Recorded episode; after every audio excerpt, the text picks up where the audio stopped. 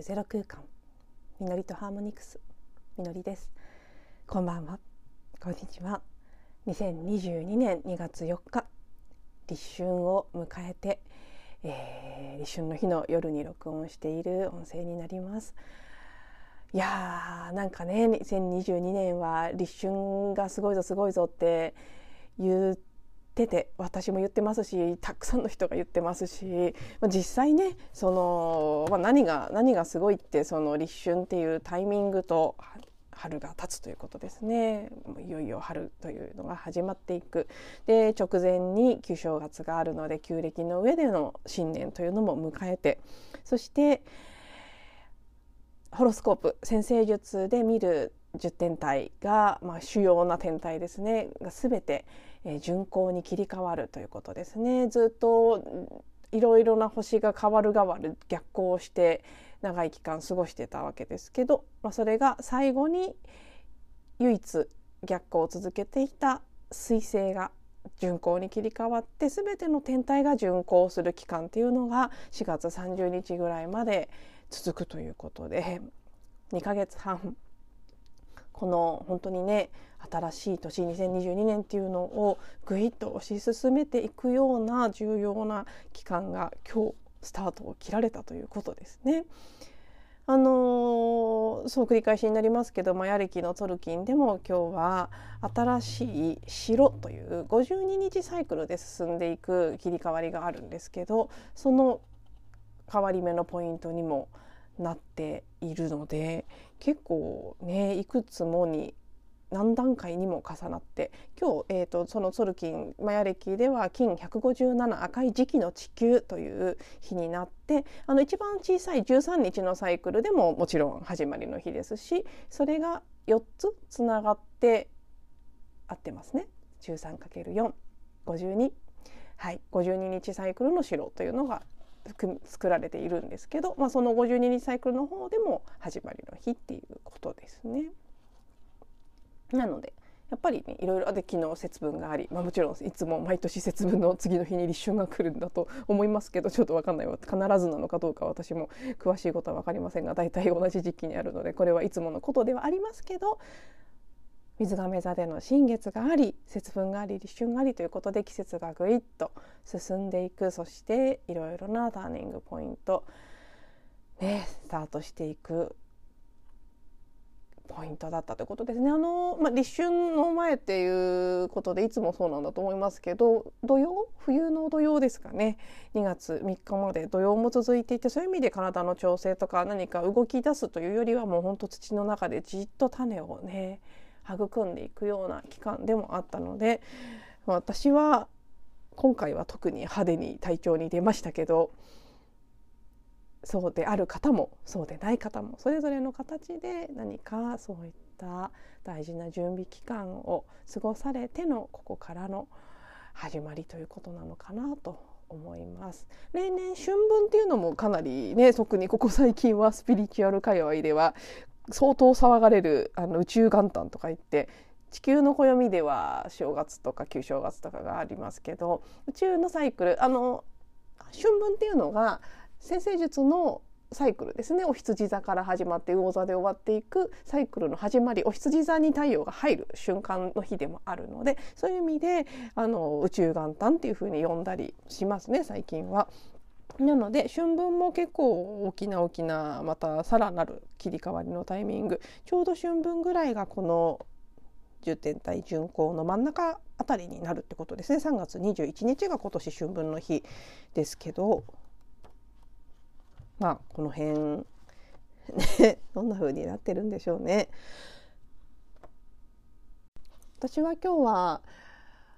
あのまだそう立春になったからといって突然何かがうわーって始まったとかそういうことは全然ないですけどでも気持ちの上ではかなり変わった感じが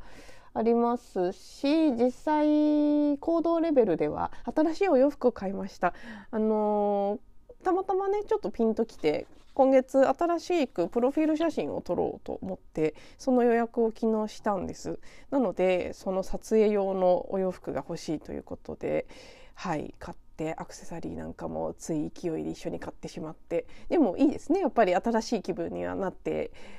あの春色の服を買いあ立春だなっていう気持ちになってちょっとうん、まあ、そんな小さなことで始めてみたというところです。あの今日すごく感じたことでもあるんですけど 私自身が自分の体験を通してですね。もどかしいんです。自分の内側はものすごく変わった。もうほんと別人ぐらいに変わった感覚がありますしこれまでの人間関係であったりなんでしょうねやってきたことなりもう全てを一回手放してもいいんじゃないかと思うぐらい大きく変わっているのでもう今までと同じようには本当に生きられないっていう感覚がすごくエネルギー的にはもう本当ふつふつとそういうのが湧き上がってきてるんですけど現実レベルではそうは言ってもっていうのは良くないのかもしれないですけど、まあ、でもそうは言ってもこれまでのご縁での用事用事はあんまりないですけどね。幸いというかたまたま本当リセットさせられるかのごとく何の用事もないっていうふうになっちゃってたのでほとんど人に会ってないからある意味リセットなのかもしれないですけどただ、まあ、お仕事とかセッションとかですね。あるいはマリンバとかうんその継続で続けてきていることっていうのは自動的に入ってくるで自分の感覚が変わってしまったにもかかわらずやっぱり用事があるとその用事は今まで通りの自分で今まで通りのやり方でやっていたりするんですね。そこに結構自分でもイラッとするんです。もうそれ楽しくないしもうそのやり方じゃないって思ってるのになんで同じことやってるのっていう自分からのそうツッコミに合うんですけどやっぱりパターン化されたものとか相手っていうのが現れた途端今までと同じように行動してしまう自分っていうのがいてそれはもっと日常的なね何時にご飯食べてとかそういうことも含まれるかもしれないですよね。なんとなくこう今まで通りにしている部分がある。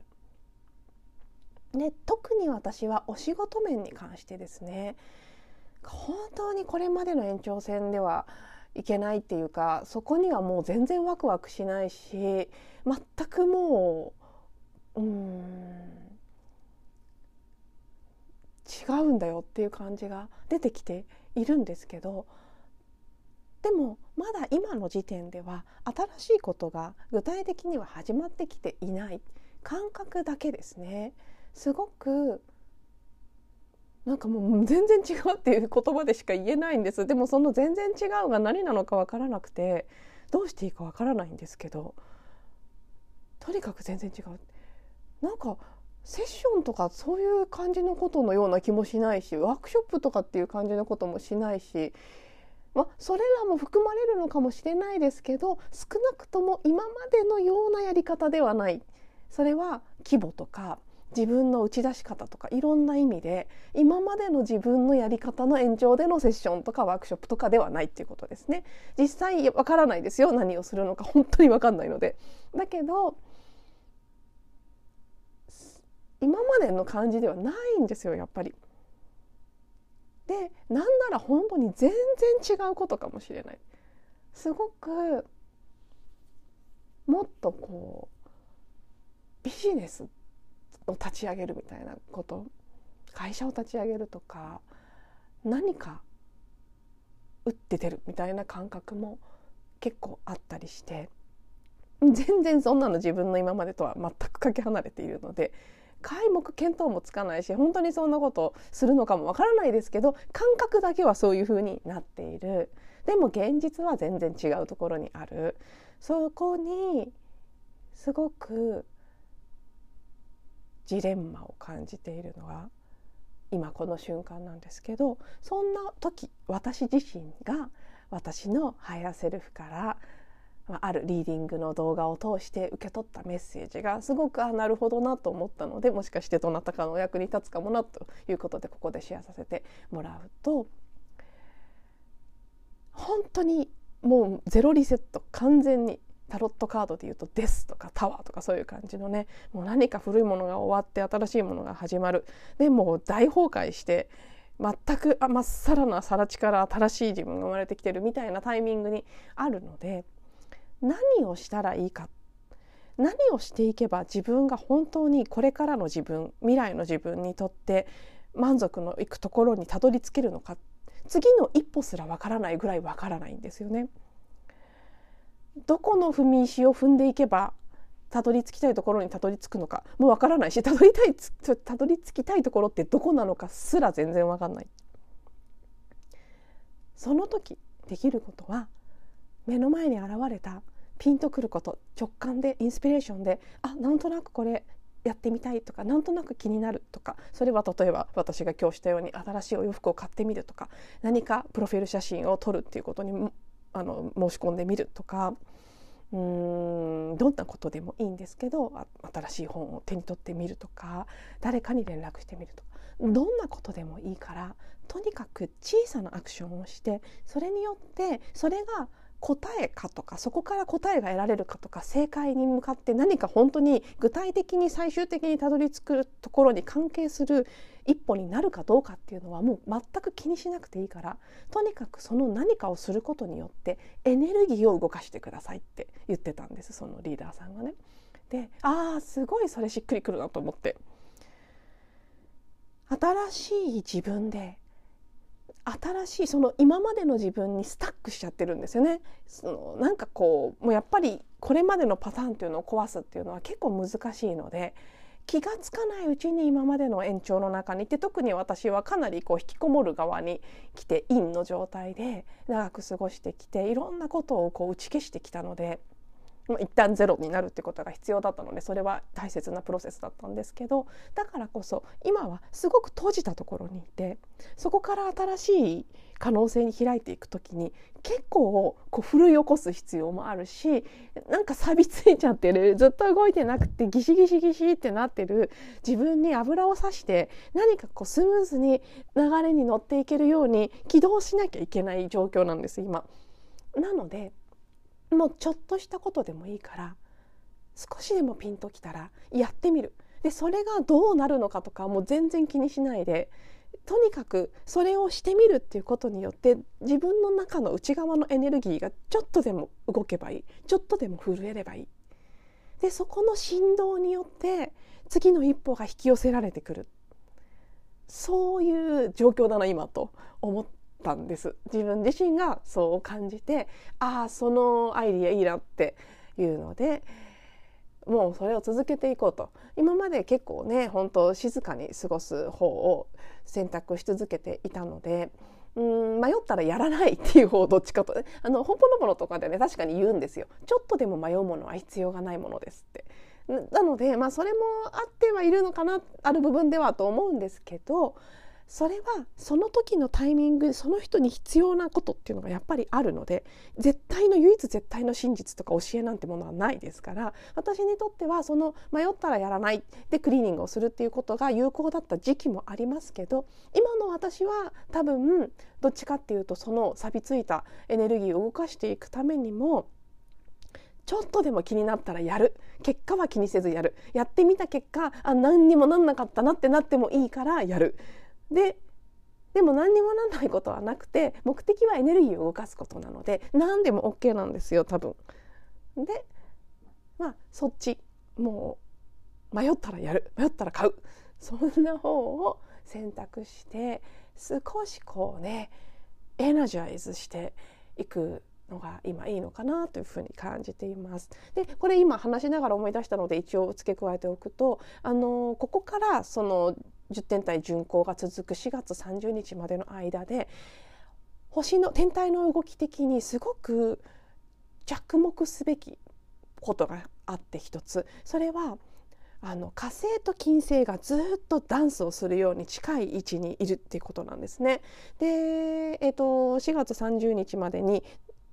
何回か新月と満月が繰り返す。当たり前ですけどね。あの2月17日に獅子座の満月があって3月3日に魚座の新月があって次が3月18日に乙女座の満月4月1日お羊座新月そして4月17日天秤座満月というところまでがこの10天体巡行中に起きる満月新月なんですけどその各回で金星と火星が必ず同じサイン同じ星座ですねのところにいてかつかなり近い位置でタイトにねコンジャンクトって言って、まあ、くっついてるような状態の度数でそんあの行き来してるんですね。なのですごくこの火星と金星のダンスっていうのは象徴的なこととして結構注目度は高くて火星は男性性を象徴するあの星ですね。で金星はヴィーナス女性性なので、まあ、簡単に言うと男性性と女性性の統合とか、まあ、そこのこうヒーリングであったり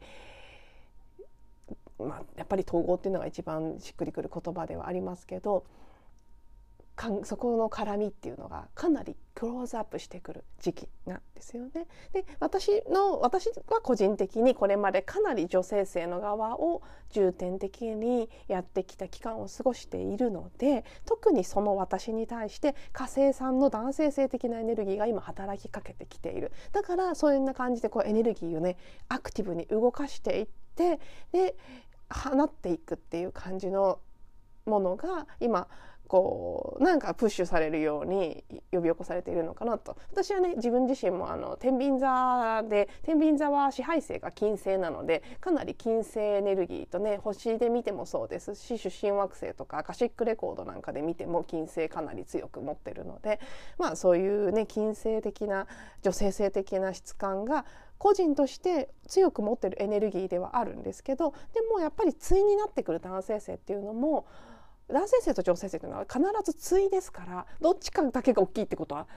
ありえないんですよね。なので私が女性性をより大きく発揮していくためにはやっぱり男性性を同じぐらい育てていく必要があるし逆もまたしかりだしっていうことでいくと、まあ、しばらく男性性の方がお休みしてたからちょっとこうこの星の動きも手伝ってこうなんかも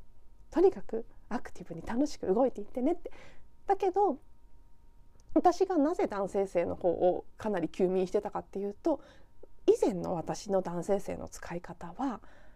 何かこう社会の求めに応じてとか外側の価値基準に応じて自分がこう男性性を発揮して頑張るっていうやり方をしてきたでそこに女性性はかなり傷ついてきたんですね。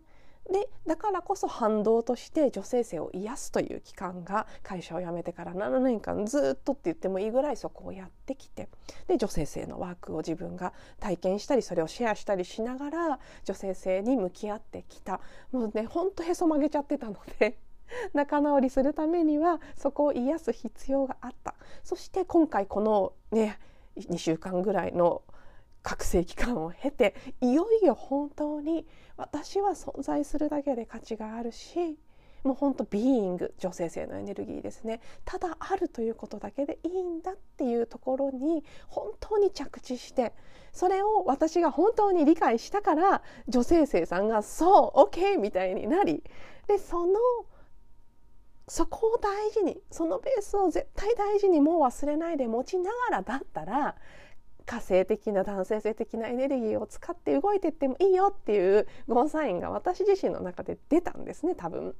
なのでなんか楽しいことしたいもうなんか動きたい動きたいっていうとちょっと違うんですけどね。なんかでもそうねエナやっぱりエナジャイズって言葉が一番しっくりきますね。なんかこうエンパワーしてエナジャイズしてこう自分に活力を取り戻していきたい。いっぱい笑いたいしいっぱい遊びたいしいっぱい楽しいことして美味しいもの食べていろんな土地に行ってとか。そういう感じの質感がすごく出てきている。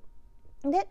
どうしても男性性が発揮されてくるとついつい仕事しなきゃみたいなモードになってしまうのでそこに行くとシューンってしちゃうんですけどもう仕事っていうものの概念も書き換えていくぐらいの感じで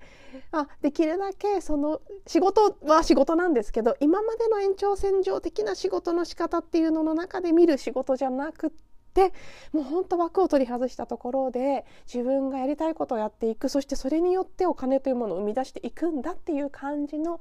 ものはやっていきたいっていうのがすごい出てきているんですね。でまだ私の以前のところにまた入っちゃうかもっていう恐れも一緒に出てくるのでちょっとそこを丁寧にケアしながらではあるんですけど、まあ、いろいろ話を膨らませちゃいましたけど何が言いたかったかっていうとまあこれから先どこへ向かっていくのかが今の時点ではわからないっていうぐらい大きなリセットをしている方もいっぱいいると思うんですね。そういう場合はきっと何かもう何でもいいから本当に自分のバイブレーションが、ね、エネルギーが振動してバイブレーションが上がるようなことちょっとでもなんかこう古い赤とかサビとかが奮い落とされてくれるようなことをやっていったら絶対次の一歩が向こうから現れてくる。でそれをまたピンときたらやる。でそれが最終的にどこにつながってるかは全然見えないけれどもとにかく一歩一歩一歩一歩っていう感じでインスパイアされたことをしていくっていうことがやっぱりここから4月30日までなんか大事になるんじゃないかなっていうのを、まあ、私は今日自分の体験を通じて体感覚や体験を通じてすごく強く感じたので、はい、そのことをシェアさせていただきました録音する前何話すかよく分かんないなと思っててもっともっと全然10分ぐらいの音声でさっさと終わるつもりだったんですけどやっぱり分かりませんね話してみないと。はい、では最後まで聞いていただいてありがとうございます。また次のエピソードでお会いしましょう。